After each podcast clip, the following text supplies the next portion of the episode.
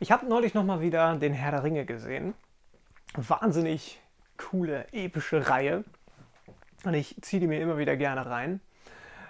Und es gibt etliche Momente in dieser Trilogie, wo ich einfach nur da sitze und komplett die Gänsehaut habe. Und von einer dieser Szenen wollte ich euch heute mal erzählen. Ich versuche jetzt nicht zu sehr zu spoilern, aber wenn ihr Herr der Ringe noch nicht gesehen habt, macht das mal. Ist eine coole Reihe. Es gab diese Stelle, wo Pippin und Gandalf gerade im Königreich Gondor sind und Gandalf gibt Pippin den Auftrag, er soll die Leuchtfeuer von Minas Tirith entfachen. Und Pippin rennt los und klettert auf diesen Turm und zündet diese Leuchtfeuer an. Und sie fangen an zu brennen und Gandalf steht da unten und sagt, ein Funke Hoffnung. Das nächste Leuchtfeuer wird entzündet und das nächste und das nächste, bis sie im Königreich Roran angekommen sind. Und damit machen sich die Streitkräfte auf, um in die Schlacht zu ziehen. Ein totaler Wendepunkt für die Handlung der Geschichte. Und das alles nur wegen diesem einen Funken Hoffnung. Und ich glaube, dass wir jetzt gerade auch nochmal einen Funken Hoffnung brauchen. Ein Funken Hoffnung, den wir im zweiten Lockdown bitter nötig haben. Wir kennen es ja schon vom ersten, die Geschwister nerven mehr als ohnehin schon. Die Decke fällt dann auf den Kopf.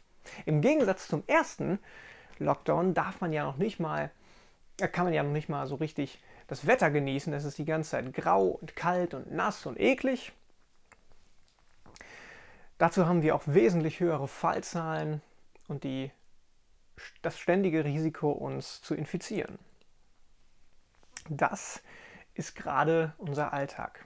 Und normalerweise sollte doch der Alltag so in Schulabschlussklassen sein, dass man sich trifft, dass man reisen kann, dass man sich mit, mit Leuten connectet, dass man auch mal feiern gehen kann. Ich meine, man ist nur einmal 16, 17 oder 18. Das ist ein mega wichtiges und prägendes Jahr und ihr müsst jetzt dieses Jahr in euren Häusern und Wohnungen eingesperrt verbringen. Das ist ziemlich ätzend. Das ist wirklich scheiße. Doch ich möchte über einen Funken Hoffnung reden. Wir haben zum einen den Impfstoff. Das ist eine großartige Sache. Es ist ein Wendepunkt in dieser Pandemie. Ich hätte echt nicht gedacht, dass wir schon so früh einen Impfstoff haben. Und es ist jetzt angelaufen und Stand jetzt haben wir über 80.000 Menschen durchgeimpft. Und mir gibt das Hoffnung, weil eines Tages wird es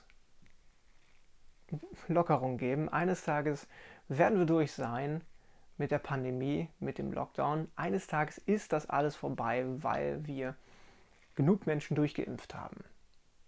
Das wird passieren, das wissen wir. Aber eigentlich möchte ich über eine andere Hoffnung sprechen, über eine Hoffnung, die die ersten Christen bereits hatten. Denn die ersten Christen kannten auch Seuchen in den Provinzen des römischen Reiches. Und im Gegensatz zu uns hatten die keinen Impfstoff.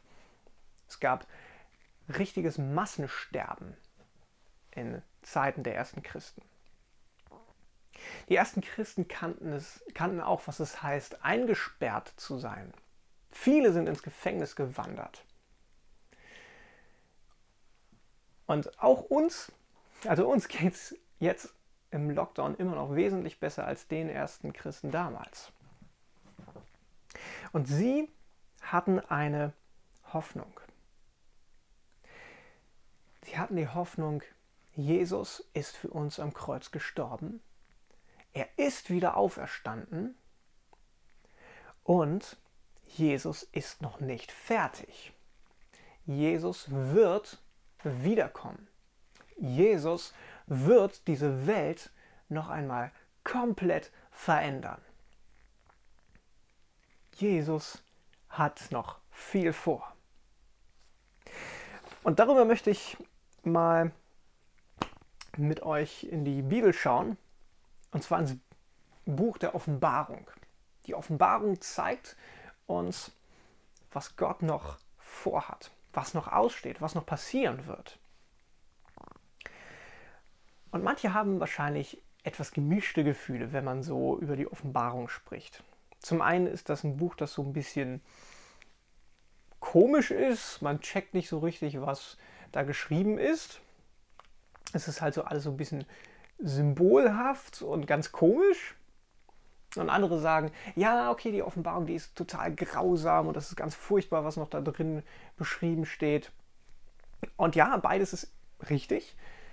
Die Offenbarung ist manchmal total seltsam und da stehen auch irgendwie noch schlimme Sachen drin, die auf uns zukommen.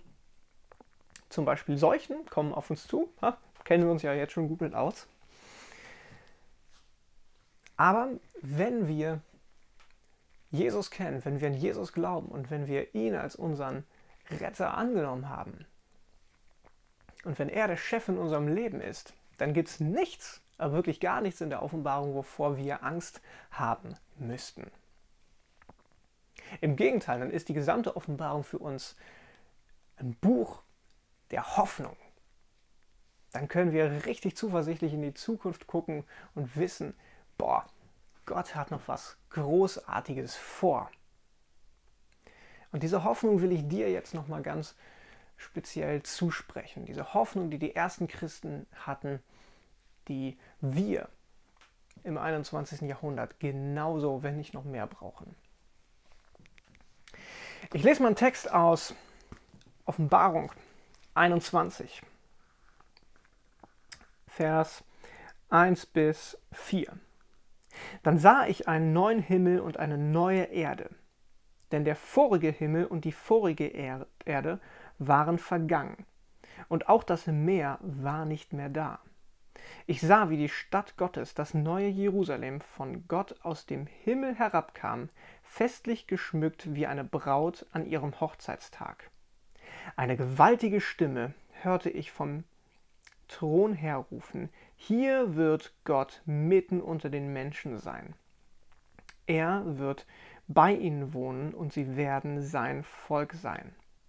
Ja, von nun an wird Gott selbst in ihrer Mitte leben.